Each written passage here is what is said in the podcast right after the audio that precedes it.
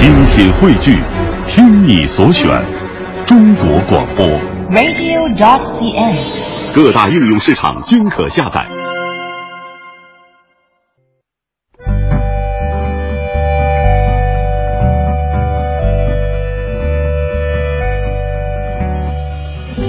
讲述看不见的心灵故事，记录几代人的情感春秋。周一至周五二十一点，我们和您一起重温那些年。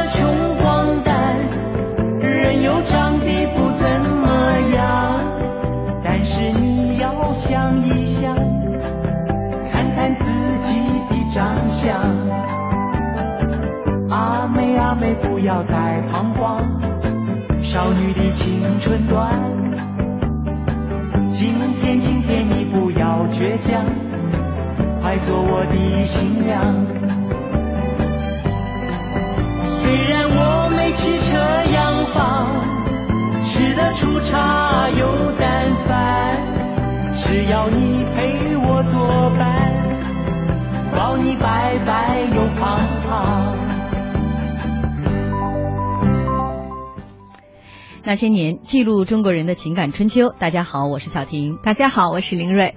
在上世纪七十年代，人们向往的三大件儿还是自行车、缝纫机、手电筒，而进入到了八十年代，新的三大件儿就取而代之了，它们就是电视、冰箱和洗衣机。那个时候，洗衣机先是有单缸的，然后才有双缸的；冰箱呢，也是先有单开门的，再有双开门的。电视呢，最早是黑白的，后来出现了彩色的。在今天看的这些家用电器都已经被淘汰了，可是，在当时却是令无数人为之向往。今天晚上呢，我们就一起来重温上世纪八十年代那些让我们心动不已的大件儿。嗯，今天在直播间和我们一块儿回忆那些大件儿的两位嘉宾都是老朋友了，一位是资深媒体人朱旭老师，还有一位是清华大学中文系教授张美兰老师，欢迎二位。嗯，先来和我们听众朋友打个招呼吧。嗯，大家好，我是朱旭。嗯啊，各位听众晚上好，我是张美兰。也再跟大家介绍一下和我们的互动方式，您可以在新浪微博检索“经济之声那些年”或者艾特主持人小婷艾特 DJ 林睿，您也可以在微信公众平台上搜索 “CNR 那些年”的全拼，说说您的看法。嗯，今天一说到这个大件儿，我刚才说了，在今天来看来，这些家用电器早就被淘汰了啊。嗯，就像我们一位这个在微博上一位朋友火山冰鸟说，永久牌自行车、熊猫牌电视机、上海牌的手表。几年前我在柜子里找到了上海牌的手表，拿着手表对家里小学生说：“知道这是啥不？上海牌手表。”这孩子看了一眼，同事说：“切。”就大家没有概念，现在的孩子会觉得这都是老古董了嘛，能值几个钱？就完全想象不到，在曾经那个年代，大家对这些物件那只求之若渴的那种心情啊。今天我们既然说到这个大件儿哈，而且是特定是上世纪八十年代这个大件儿，我想先问问二位，当时家里置办的第一个大件儿是什么？在那个年代？嗯嗯，是指的我们家还是对您您家里我我父母家？您就就合二为一吧，合二为一，合二为一就是这个家庭里边置办的第一个大件儿。对我我父母家应该是一个电视机，嗯，呃，那应该是在八零年左右。啊，那还是真是挺早的。呃呃，对，然后呢，我们家就成了电影院了，拿着小板凳都上我们家来。黑白的吧？啊。呃，当然是，当然，当然，当然是。那会儿想要彩色信号都没有。嗯，在八十年代初期。啊，不对，应该是七七年。应该是七七，因为我我呃不是那个那个时候就已经有那个黑白的电影，我正在准备要要那个高考，嗯，七七七八，然后应该是买进了对七八七八应该是七八年，我正在准备高考。好像说嗯那个时候不是还有参加那个转播了世界杯之类的哈。呃，对，然后后来后来才转播的世界杯，就是先是有这个电视机，电视机很小很小的一个电视机，然后就是周围邻居，我们家那屋子能坐个二十多个人吧，就大大小小的凳子、嗯啊。然后我自己是结完婚第一个大件儿是冰箱，嗯一百八十立升，找票买的，九百块钱。当时我的工资，我和夫人的工资加起来一个月也就是一百块钱的样子。哎您这钱又是借的吧？因为我们结婚嘛，家里头总总是会就表示一点。这其实也算是呃这这种彩礼跟嫁妆的一部分啊，对对对，绝对绝对的大件儿，是嗯绝对绝对的大件儿。嗯，今天还看到有网友就做一个类比啊，嗯说在八十年代那会儿的三大件儿，其实就等于是现在的一套房，就是有人给这个 数字做了一个估算啊。你看，就像当时这个冰箱、彩电、洗衣机，就是加起来可能是得四五千块钱。那以这个当时一九八五年城镇居民的平均每人可用于生活费的收入是六百九十元为基准的话，那这三大件就相当于是。居民大概八年的收入，那跟现在来看也是一个家庭现在攒八年，然后买一个付一个首付，你还这是付个首付吗？对 你要是一套房，我觉得可能这个还没真没法比哈。现在这个房子因为价值实在是太高了，嗯，就是我们可能是不吃不喝多少年，你也可能是，这这要是这个，比如说北京城中心的这个房子，你真的是买不起啊。谁让你非得买城可以的，中心？量三三线城市量力而行的这种，而且你说攒够八年才是一个首付嘛哈。美兰老师当时您的这个第一个大件儿，八十年代，我们是电视机，嗯，呃因为这个因为是我的家，我自己的家，嗯。呃，因为当时也是因为女儿看到别人家都有电视，我们我因为我是读书的嘛，我们嗯邻居那个不像我这样读读研究生的就没钱了，因为那个读书是没钱的，然后所以我们买的时候是比较那个比较艰难嘛，呃还是借的。借的钱，我记得是借钱。哪年的事儿？呃，那是八九年好像。八九年嗯，啊。那个对那个电视机，而且也不容易买，是我的一个朋友，我的亲戚，他是在我们省电子工艺厅，他开了一个公司，那个然后组装那个海外的，可能也就是说有点儿贴牌儿吧就就就是哎，对我我那个我记得很清楚，我是一千八百块钱买的，买的时候是十二月买的，我们十二月份正好十二月十号单位发工资，一人借一百块，哎，正好借回来了。您这是摊派，强征，嗯一人一百，集资集资，啊，那时候还买不到，我这个我那个就大了，彩色的就比较大，我当时是好像是一寸的，嗯呃，一直用到二零，就到二零零零年的时候，我都在用这台机器啊哦这，这这用的对，还是用了蛮啊。嗯，对，你看这个从呃朱旭老师之前的黑白电视到美兰老师这儿，已经到了大彩电了。嗯其实，在最初，好像这个黑白电视这个屏幕，我们今天说都是几十寸的哈，这四十多寸的、五十多寸的都有，甚至咱们拿在手里的，比如 Pad，小的是半张 A 4啊，手机屏幕大一点也能达到半张 A 四纸这么大，但是我们想，这种都是人手一台，而且可以随时移动。那个时候的一台电视，主流的差不多就是十二寸、对，十四寸。然后还有九寸的。呃，当时您家是多大的？呃，我们家第一个买的是十四呃十二的，然后后来买的是十四的。嗯啊，但是我知道有不少的家庭是起步是九寸。九寸。然后九寸可以有个办法，不管是九寸、十二寸，前面可以加一个屏。这个屏大一下，哎，这个屏呢，就实际上就像一个放大镜一样，然后放大镜上面呢，再放一点那个彩色的透明纸，哇，就变成了彩色彩电。这个是懂了吧？聪明啊彩电啊，DIY 对，哪怕就说看着头有点晕，但是他也是觉得，第一把影像放大了，第二呢着了一些色，嗯嗯，它是三三条颜色，呃，就像拍黑白照片，对自己给手工描一下描一下手工加个颜色是一个意思。我今天还专门想了一下，我说这个十四寸哈，可能好多人现在因为没有这样的电视嗯可供大家去选择了，那个时候就十四寸啊，呃，就是一张 A 四纸那么大，就是一张 A 四它是摆在整个客厅的呃最隆重的那个地方，然后是被全家人甚至全楼的人应运而生的就是电视柜。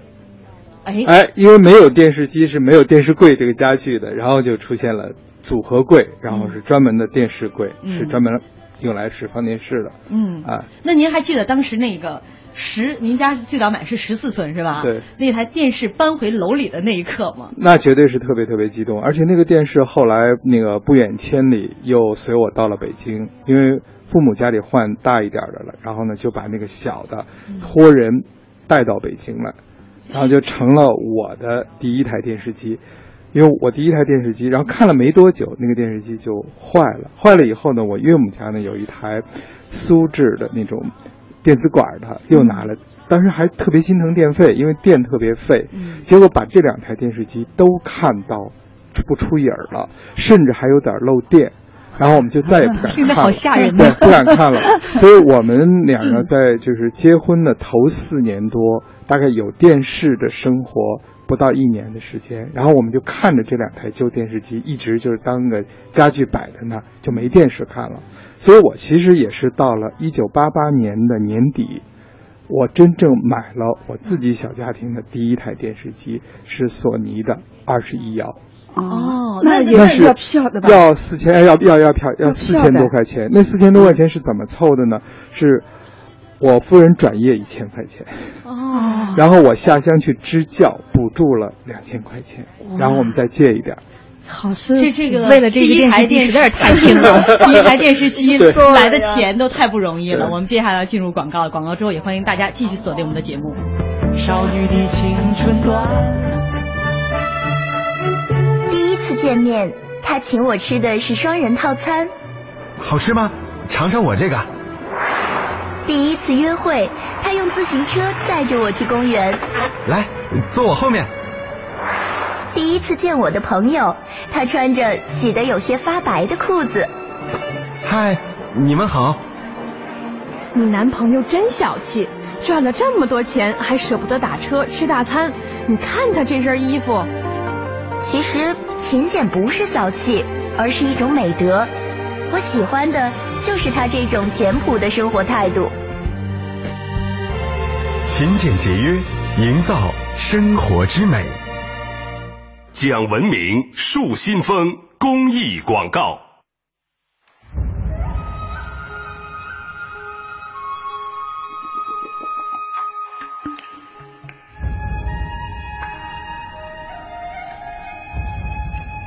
聆听你我成长，中央人民广播电台经济之声。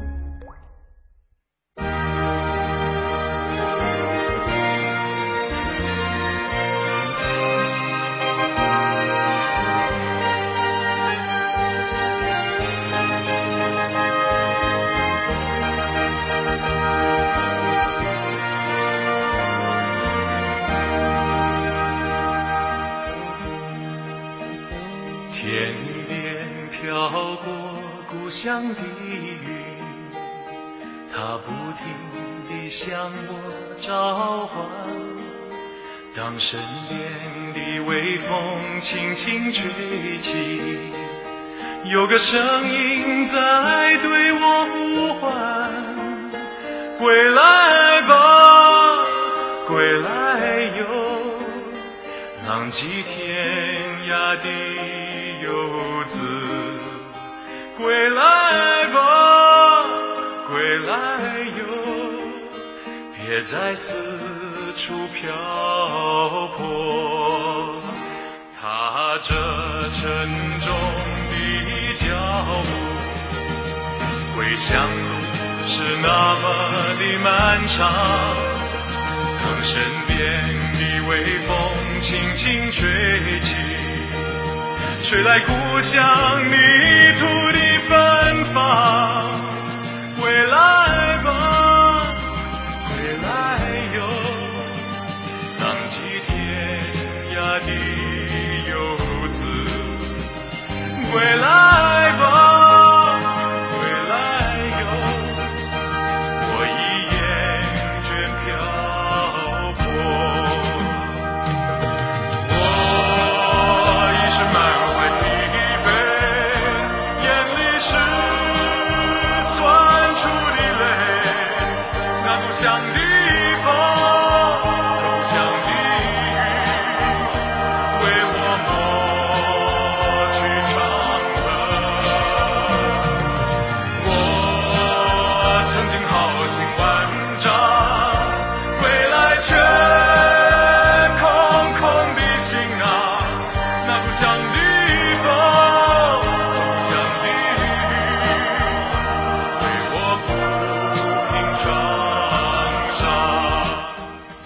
大家继续锁定收听中央人民广播电台经济之声《那些年》。本周《那些年》，我们怀念八十年代系列，今天晚上一起来说一说上世纪八十年代的家里的新的三大件儿。也欢迎您在新浪微博检索“经济之声那些年”或者艾特主持人小婷，艾特 DJ 林睿，也可以在我们的微信公众平台寻找我们的公众账号，呃，CNR 加上那些年的全拼，说一说那些年你们家最值钱的一件儿大件儿啊。呃，刚刚这个放的这个歌曲叫《故乡的云》，美兰老师都开始跟着哼着唱了，可见当时这歌有多火。费翔的在春节联欢晚会上唱的，前提也得是有电视了，大对，家能看到。对，大家能看了，所以这些歌才能火火遍大江南北。呃，在上一时段呢，呃朱旭老师说他们家这个电视的一个变迁，从七七年，呃小黑白电视十四寸，再到后来八八年，他拥有了自己的第一台彩色电视，是索尼的啊对，二十一寸。呃，美兰老师是八九年自己买了第一台，是咱们国内组装贴牌儿啊，这个呃一个外国牌子的哈，这样的一个其实是一个国产的电视机，价格呢我们也应该差不多听出来了。从最早的几百块钱啊，可能七七年那时候差不多也就四百块钱左右吧，一台电视嗯，然后到了你看八八年、八九年二十一寸的彩电出来的时候，国产贴牌的一千一千八，一千八，嗯纯进口的得四千多块钱。对但要知道，就即便是这样，依然不好买。非常非常的不好买，就是需要去找各种的票证，嗯。然后呢托关系。然后当时呢还有一个情况呢，就是我们改革开放，呃，已经有人开始出去了，出去呢，然后国家有政策，凡是出国的人回来呢，可以带一些免税的大件儿，嗯。哎，就是叫大件儿，然后就一一大件一小件，呃对，然后开始呢是三个月一大件一小件，然后后来呢啊这三个月一大件一小件还要分是一大件一小件免税和一大件一小件征税，哦，哎就可以带上。那么有些人呢他指标用不完，嗯。亲友之间啊朋友之间就可以会出让，嗯。哎哎，所以呢这样呢就是有相当一批的呃进口的家电开始。慢慢的进入到中国家庭上，然后随着我们的合资厂的建立，嗯。然后我们的家电生产就开始起来了。然后呢，我也就有了我的第一台洗衣机，是海棠，哦，山西长治也是合资的，嗯非常好用，服务非常的好。然后上门来给你那个做维修，当时会很激动，说自己买的家电出了问题，人家还上门来给你维修。然后那个维修的工人说。我们是从长治来的，我们就常住在北京，我们就是要把你们这些客户服务好。嗯这是第一次享受到了关于家电的上门服务。嗯，朱老师说的这个品牌我完全都没有听过，这个包括今天查资料的时候，当年的那些电视品牌，嗯在我的印象当中也都已经消失殆尽了，嗯好像是像牡丹啊，还有还有一些那个时候一般就是说咱们说说好牌子吧，嗯啊，最紧俏的是哪些牌子？比如说电视，电视呢，要是进口的，肯定是像什么松松下日日立索尼、索尼哎这些。嗯呃，然后咱们合资的呢，应该像长虹，哎、嗯是比较呃熊猫，对熊猫因为是，呃嗯，它是南京七幺四厂生产的，嗯。那么这个生产当时也是南京很多的军工企业，呃，当时是响应那个邓小平，呃呃提出来的，就是军工，就是我们国家就是十五年不打仗，嗯就是做好这个十五年不打仗的准备，然后就是要军工企业要技术要转为民用，对。那么所以这个设备要更新，那么这样的话呢，也也其实也救活了这些军工的企业。嗯嗯嗯，我记得南京有几大企业，一个就是七幺四厂的这个熊猫，它是显像管也是引进的。另外九二四厂呢，主要它的呃生产的是洗呃就是这个洗衣机，呃这个洗衣机主要是从那个意大利引进的，就是也不是自己。还有一个南京非常有，就是南京非常有名的就是另外一个七二零厂，大概是生产伯乐牌的冰箱，就那个冰箱叫伯乐。嗯所以那个广告做的特别好，我到现在都还记得那个广告上的那个画的一一对一个呃男孩和女孩那个那个那个图案，嗯嗯，就是我们贴了很多很多东西贴在那个上面，伯乐牌的，嗯啊，你看一说到这个，我就想起那个时候，比如说一些这个电视的节目啊、广告啊，呃，包括那个时候的电视报，对，都是那么的紧俏。是吧？呃，大家看那个电视报，我就记得每周的电视报，一周电视报放到手里之后，会拿一个圆珠笔，把你想看的电视节目重点标注。对啊，重点标注。然后那时候的播出也非常的准时，嗯所以你到时候去守候是没有问题的。所以那个时候你是绝对能感觉到万人空巷。嗯啊，就大家会特别特别集中的围在这个电视机前。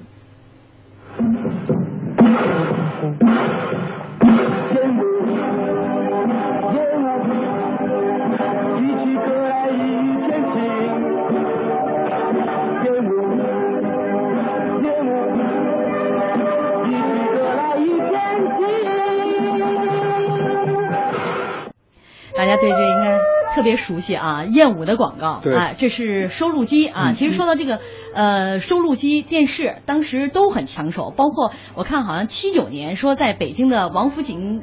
这个百货大楼里边，就一批人排队要去买这个收录机，结果呢，就因为排队排的太多了，人太这个这个怕出问题，后来就把门打开，因为连夜守在那儿，把这些人就关在了这个 商场里面，说这些人是这个当时算是七九年到八十年改革开放第一批买到了这个收录机的人。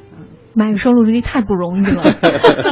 是我记得我们上大学的时候要搞活动，有一个收收录机，我们就可以在一起唱啊跳啊，好像那个很很很了不得的。学校里可能有的时候团委就这么一两个，嗯就是让搞学生活动用的。而且买电池也很贵，因为当时分什么四喇叭、两喇叭、六喇叭，就是不同的那个喇叭的，然后大小，这样呢就是虽然喇叭多了，它声儿是响了，可是它费电池啊，嗯。所以这个买电池的钱又成了一个很大的问题。所以最流行的呢还是那个板砖，嗯，就非常小，就那个单卡的啊，还要分双卡的，然后还要分立体声的。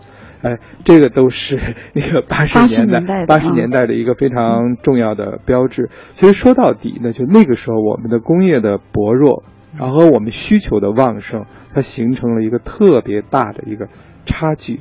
所以那种紧俏的程度吧，它比再往前啊还要要命。为什么呢？因为再往前大家不知道有这样的需求存在，对所以呢也就想不到这个。然后呢，到了那个阶段呢，是稍微有了一点钱，然后又知道这些需求就在那里，但是买不着，所以肯定是很多很多的人举着钱等着买，而不像今天，哎，就是说都是求着你一进那个家电市场啊，嗯恨不得多少个商家都都都都宗着你。嗯嗯，现在就是有这些，当时是有这些物件儿就很新鲜。然后其实这些无论是电视还是广播啊，就是它生产的内容，对于大家来讲也是眼前一亮的。比如说刚才我们放的燕舞牌儿，嗯这个电视广告，在这个收录机广告，收录收录机广告，在电视上在电视上播放的这个广告，嗯，呃，其实，在电视在广告的这个历史上也是要写下一笔的，在很多中国人的这个记忆当中，这是很早的那一批电视那时候。的广告哈，就是我记得就是一个字是吧？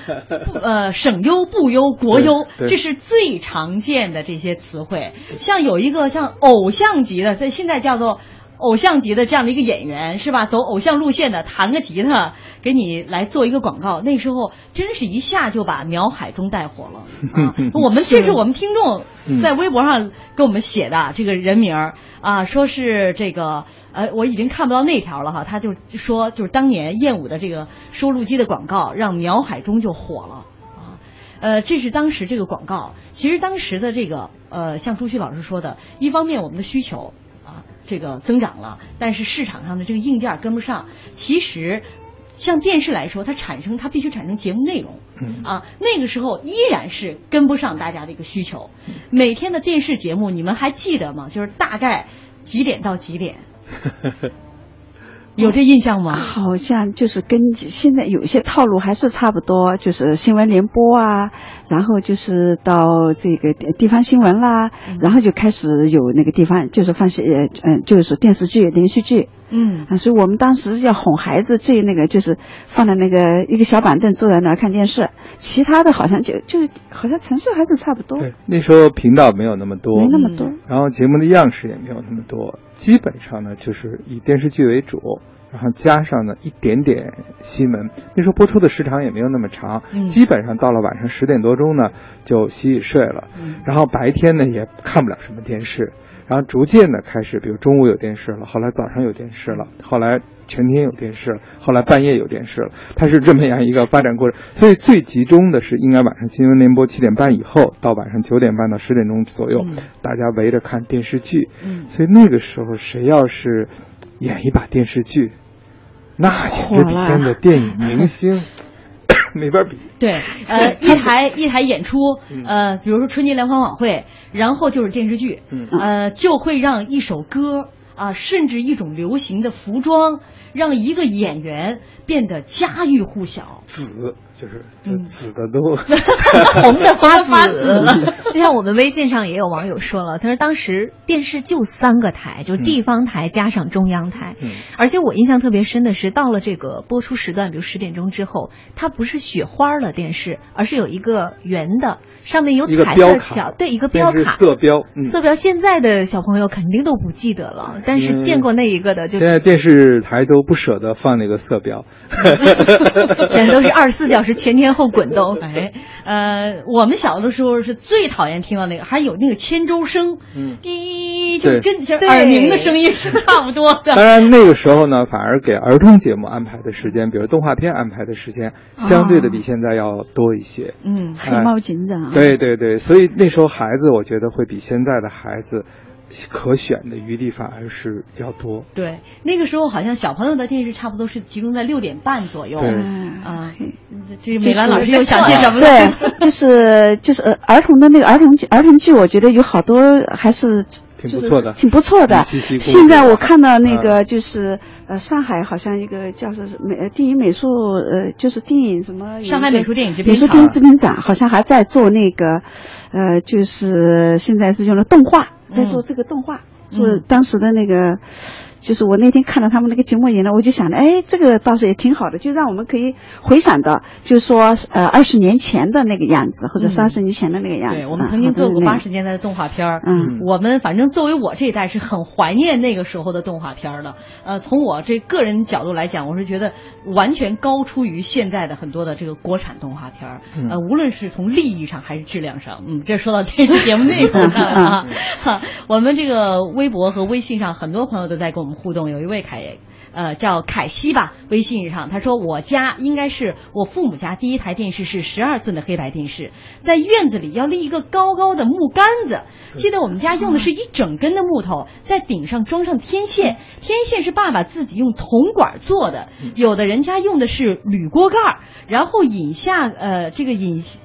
这个引下跟什么扁扁的导线连在电视后面，一人在屋里线，要啊连下来。嗯啊，一人在屋里盯电视，一人在屋外转木头杆子调方向找。理科生给文科生普及，咱们广告后啊。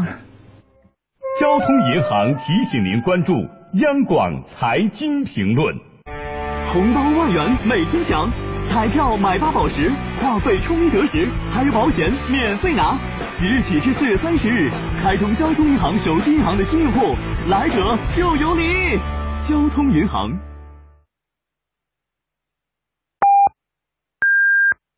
北京时间二十一点三十分。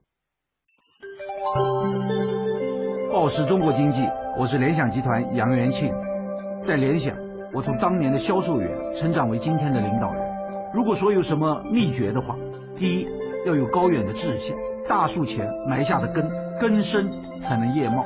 第二是韧性，这是树的枝干。最后要有学习精神，这是树的叶子，不断吸收养分，才能变得旺盛。报时中国经济。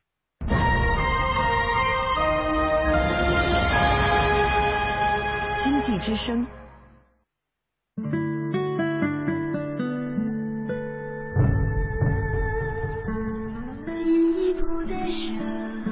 央人民广播电台经济之声。哎，这个东西啊叫电视啊，一插上电，这里边就能出人影儿。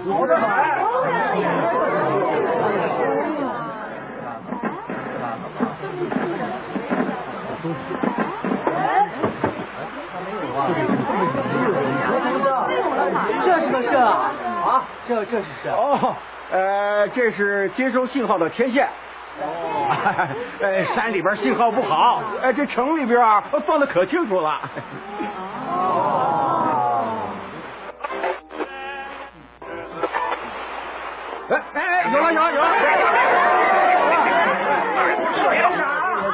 前面的马路都看别看笑了。哎，回去坐下坐坐下坐下看吧。哎哎，你们好好看啊，哎好看的很啊，哎。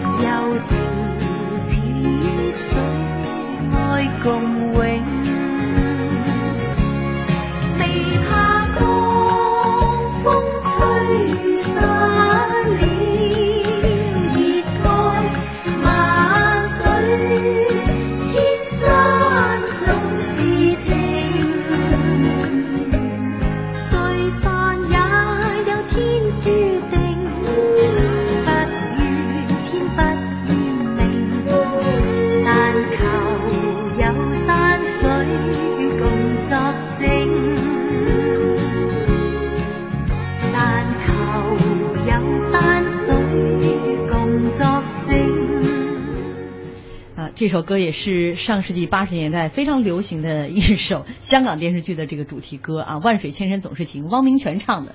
当年这个汪明荃也是因为这一系列的这个港剧啊，在这个内地特别的火。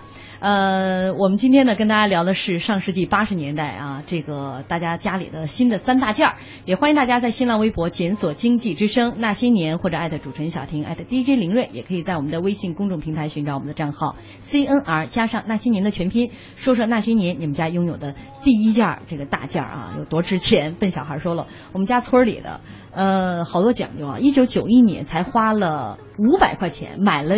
买了头 十四寸的黑白飞跃牌的电视机，换台的时候得走到跟前扭按钮，就是那声都咚咚的。扭的时候，呃，时间长了还打滑，找个新频道那叫一费劲呢。我就记得好像是就就是是一个圆圈的哈，你要转，特别像现在微波炉的那个 扭盘，对挡，但是比微波炉的那个转啊要费劲。它嘎嘣嘎嘣嘎嘣一声一声的，听着这电视机质量不咋样，但是那个时候它它它差不多都那样啊，然后频道也少，然后这个。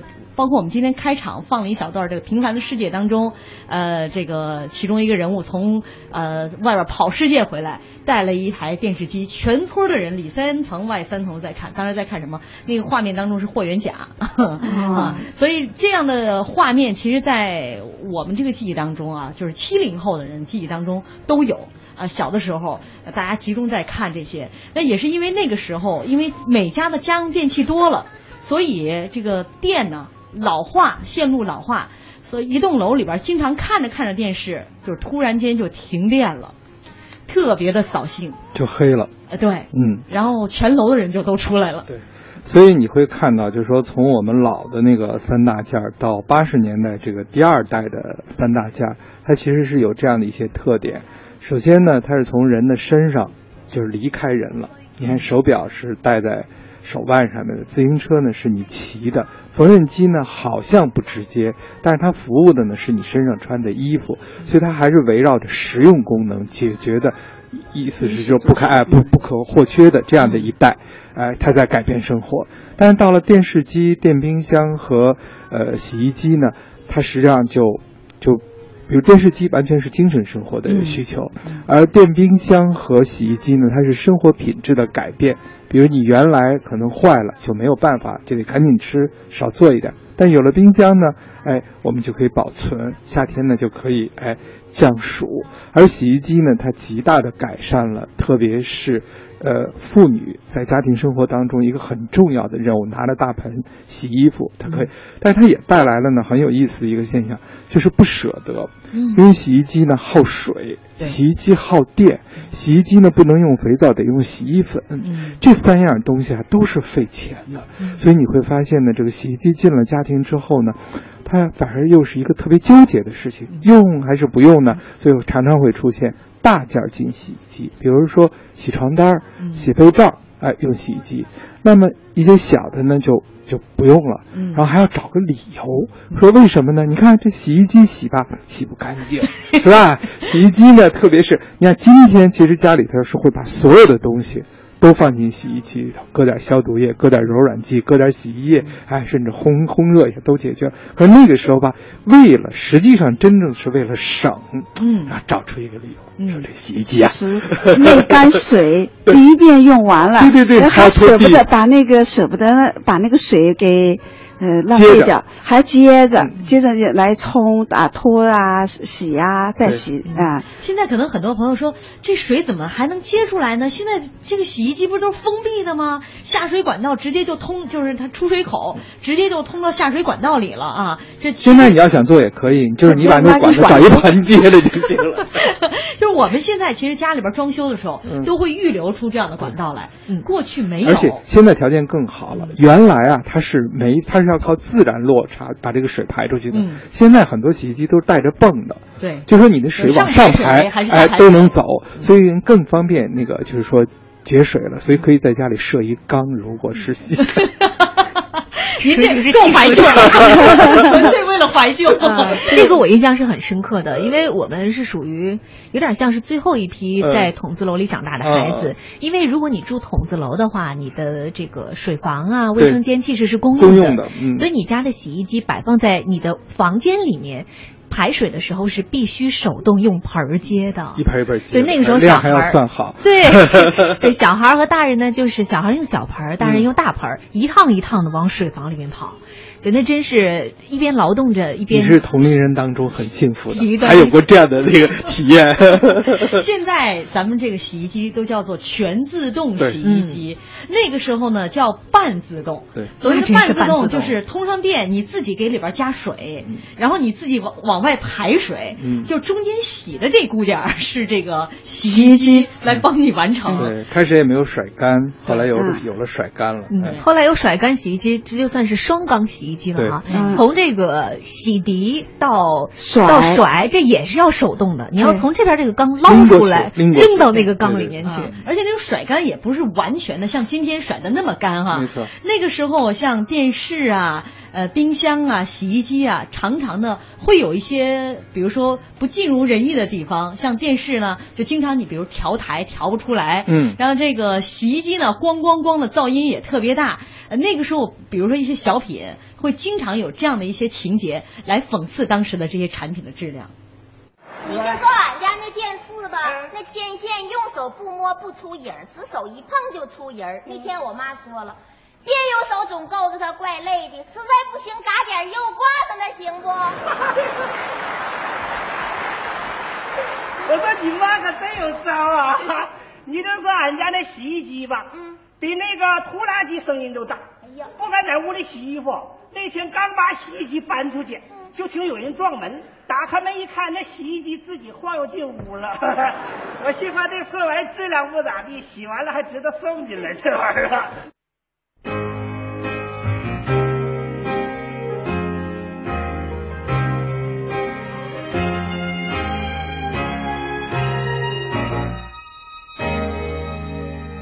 轻轻的，我将离开你，请将眼角的泪拭去。漫漫长夜里，未来日子里，亲爱的你别为我哭泣。前方的路虽然太凄迷，请在笑容里为我祝福。虽然迎着风，虽然下着雨，我在风雨之中念着你。没有你的日子里。我会更加珍惜自己。没有我的岁月里，你要保重你自己。你问我何时归故里，我也轻声的问自己。不是在此时，不知在何时，我想大约会是在冬季。不是在此时，不知在何时，我想大约会是在冬季。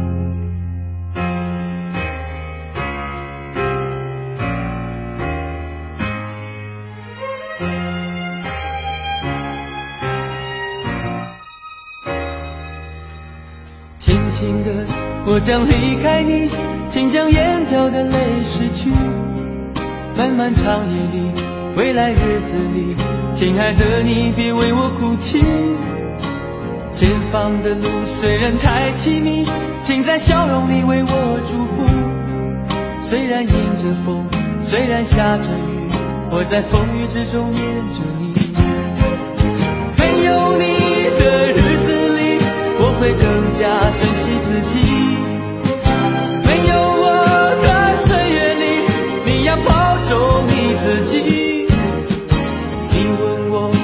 何时归故里，我也轻声的问自己。不是在此时，不知在何时，我想大约会是在冬季。不是在此时，不知在何时，我想大约会是在冬季。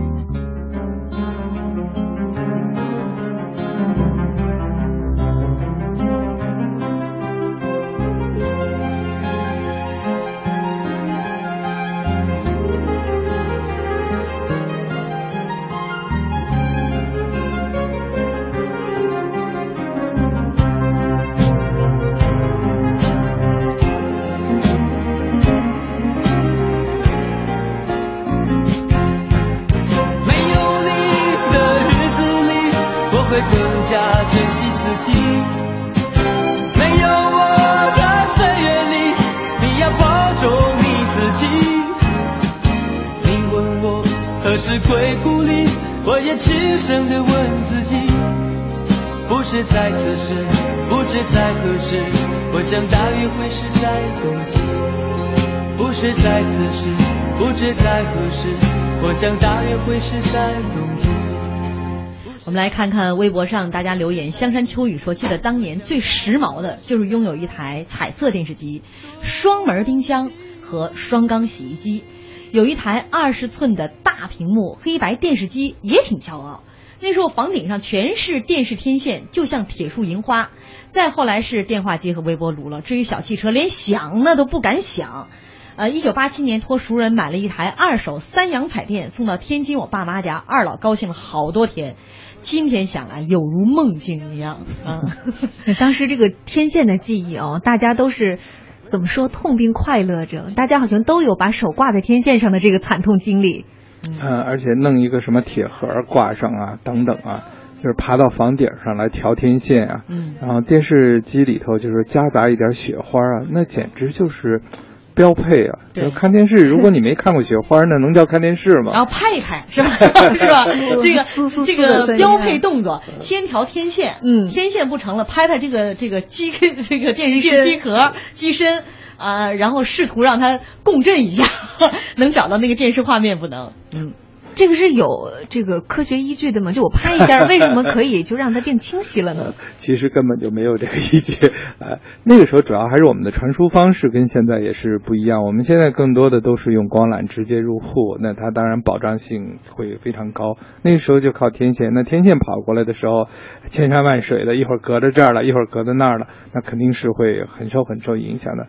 但是我就觉得它是顺应了和当时的那种紧缺是配合在一起的，所有都是缺，所以在缺的状态下吧，人们非常容易满足，嗯有一点儿。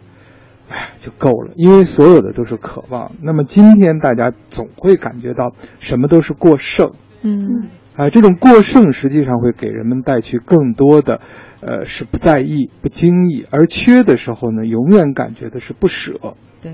其实你要看现在哈，呃，包括我们买完家电，家电的配送，呃，这个比如家电卖场都是一条龙服务，那个时候经常是你需要花钱雇人，然后你也雇不起什么汽车了。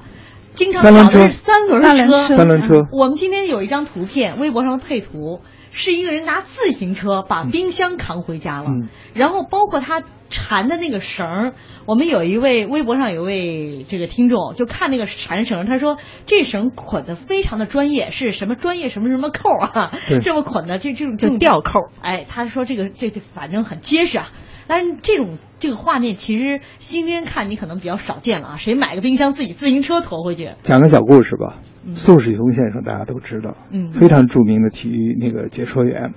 当时呢，他来买电视，因为正好是我在我工作那个地方来买电视。他因为出国回来可以买这个指标，买完以后呢，我帮他一块儿在那个公司的门口租了一个三轮车。他是怎么来的呢？是骑车来的。嗯然后电视呢就放在那个三轮车上，板儿爷把它拴好了。然后呢，宋老师呢就骑着自行车，跟这个板儿爷一块儿，一直从现在的北四环，嗯要骑到崇文门。哦，跨了差不多三个环，你环哎，有崇文门对，所以你你就想一下，那么我觉得这个里头是不光反映了就是宋老师的那种朴素。那种平凡，哎，就他愿意，就是以更以一种普通人的身份，其实他当时已经是非常非常著名的，哎，体育者那个评论员了，哎，但是我觉得这里头还有一个感觉，其实是什么呢？就是所有人把当时买大件儿是仪式化了的，嗯，他有的时候家里要能人来多啊，他会很多人一起来把这个电视啊、把冰箱啊要迎回去。对，哎，如果不能到呃这个公司就买个地方来的，到商店里来，他们也会在家里头极其隆重的，哎，把这些大件请回去。也是有专门勾的那个，就搭在冰箱上面的那个那个帘儿，就是罩在上面，不让冰箱那个招灰。然后有专门的洗衣机套是绣过的，绣过的洗衣机套。所以你想想，一个天天用水的东西，哎，然后呢，上面还要罩一个十分精美的布罩子。你你现在想起来都是不能想象的，说怎么会这么来伺候洗衣机呢？可那个就叫大件儿。什么叫大件儿？就是在家庭生活当中，它占据了极为重要的。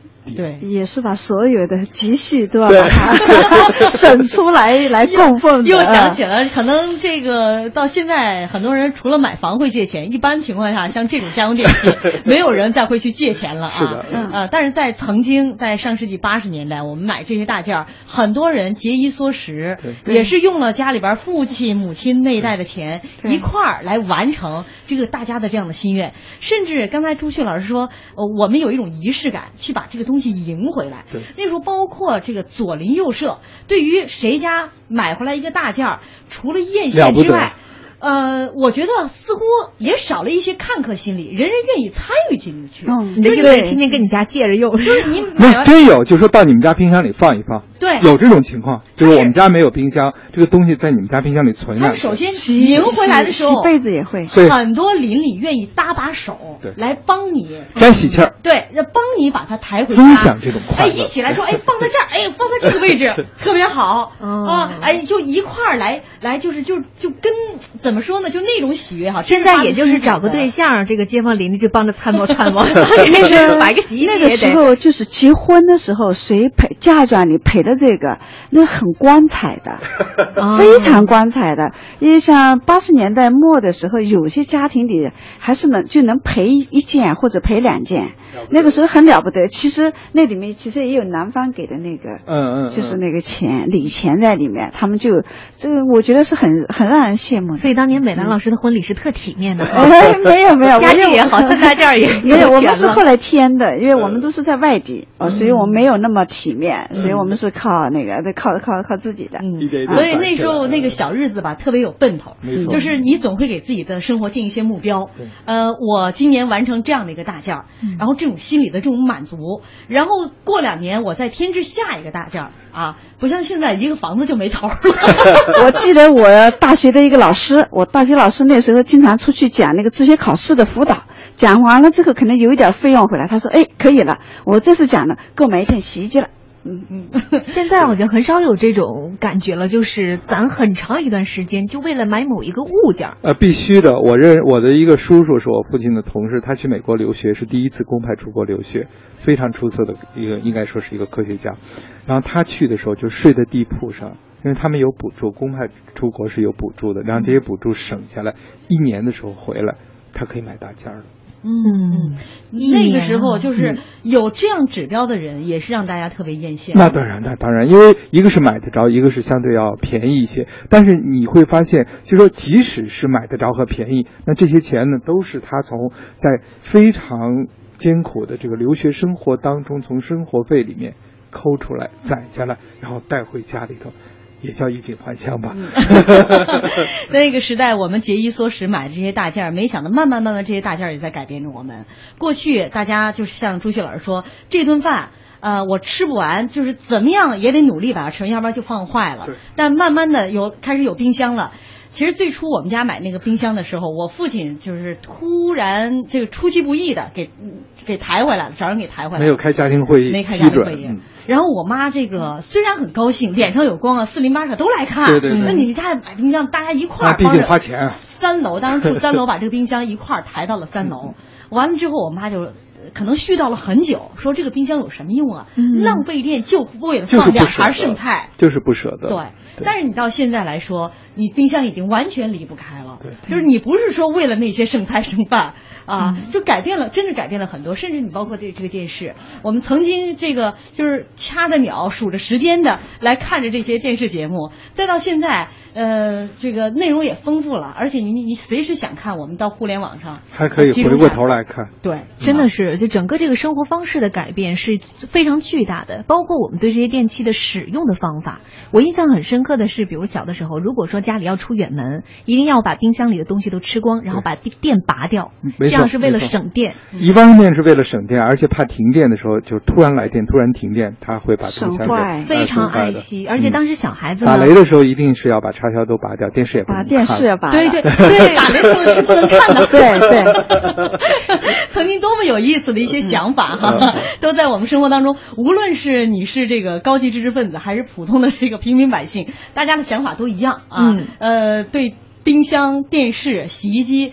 所有的这个包括洗衣机洗不干净衣服啊这一类的，冰箱放点剩菜太可惜，嗯啊电视打雷的时候不能看，大家出奇的一致啊。但到现在，但是我有时候觉得，可能越是稀缺的啊，那个时候你你现在的回忆越珍贵。就像那个电视节目，每天就那么两三个小时，每天只有那么两集电视剧，可能就是这一年我就给你就这么几部电视剧可供你欣赏。现在太多了，海量选择。所以，恰恰你也不觉得哪一部或者特别让你走心。其实现在比较过去那些有些电视剧，也也也挺。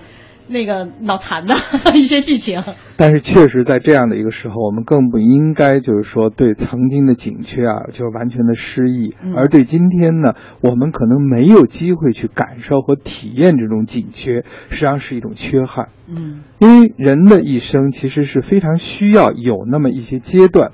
让你对紧缺有非常直接的感受，这其实对你一生是非常重要的。那么我们现在可能缺少了这样的机会，但是可以呢，通过更多的方式，比如说多听听经济之声的那些年。太谢谢朱旭老师，这个落点我太喜欢了。今天节目就结尾到这里。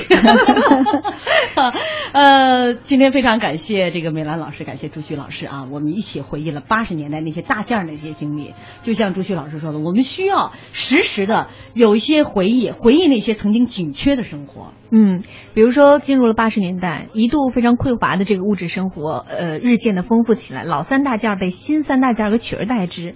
那随着现在人们生活渐渐的改善，其实三大件儿的这个说法也已经渐渐的就被淡化掉了。林林总总的现代生活物品也远远不足以用三大件儿来概括。但是无论如何呢，三大件儿这个名词都应该被我们记住，它也都封存在我们中国人的生活记忆当中。嗯，好好呼平茶无垠说，大件儿之大，大在价格，一个大件儿多年积蓄；大件儿之大，大在规模；大件儿进家，全楼乐开花；大件儿之大，大在心情，众人围观，主人心欢；大件儿之大，大在意义，家有大件儿，民有余财，国有未来。大件儿不再大的日子，该是生活富足、内心安定、精神舒泰的时刻吧。嗯，再次感谢两位嘉宾，也感谢大家收听，我们明天同一时间再见，明天不见不散。